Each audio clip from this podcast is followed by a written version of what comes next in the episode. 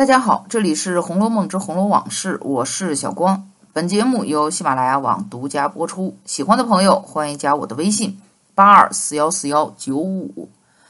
上回说了贾政在家中的状况，只一个词儿来形容，那就是寂寞。婚姻上寂寞，无论是王夫人还是赵姨娘、周姨娘，都无法与之有共同语言。孩子们和他也疏远，坚决不会有任何一个人去主动接近他。至于聊天、谈论心事等等，那就更不可能，绝对是能躲多远是多远。那么再看看族中呢，宁府的贾静天天想着长生不老、诉求成仙，没事儿就拿着水银当水喝，有家不回，连官儿也让了，常年住在城外道观和道士们混在一起。总之，家事是压根儿不管不问的。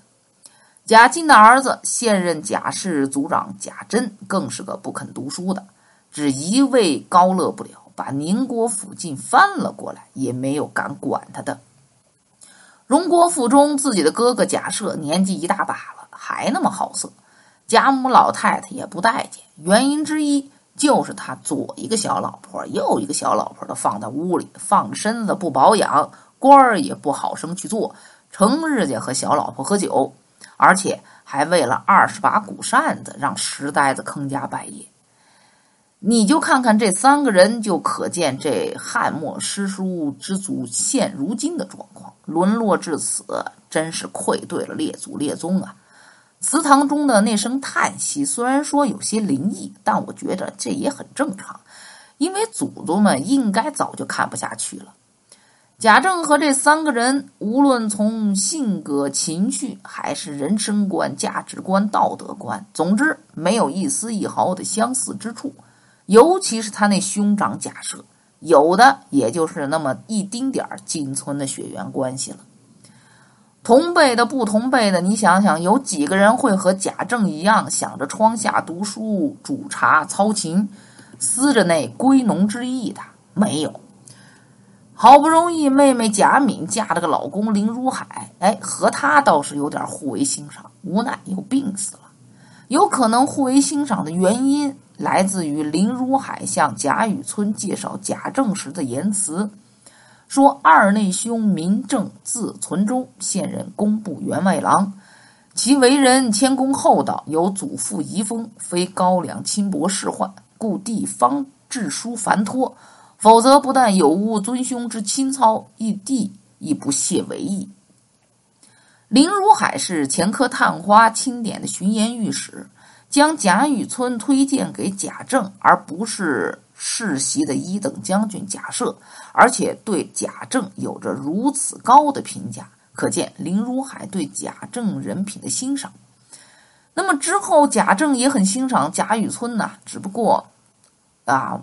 没有识人之眼，后者只把他当做了官途之中的踏板和桥，因此过河拆桥在贾雨村眼中那很是正常。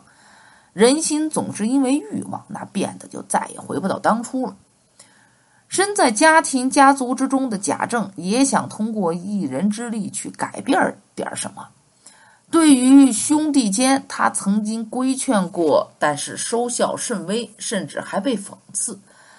贾珍为秦可卿操办丧礼，我以前说过是处处僭越。棺材呢，应该说是杉木的就好了，但是偏偏要用坏了事的元义中亲王老千岁预定的强木棺材。贾政也劝过，说此物非非恐非常人可享者。奈何当时的贾珍怎么可能听得进去？那七十五回的中秋，应该也是贾府众人过的最后一个八月十五了。总之，处处显得悲凉。席间，贾环做了一首诗，让贾政非常不高兴，有不乐读书的意思。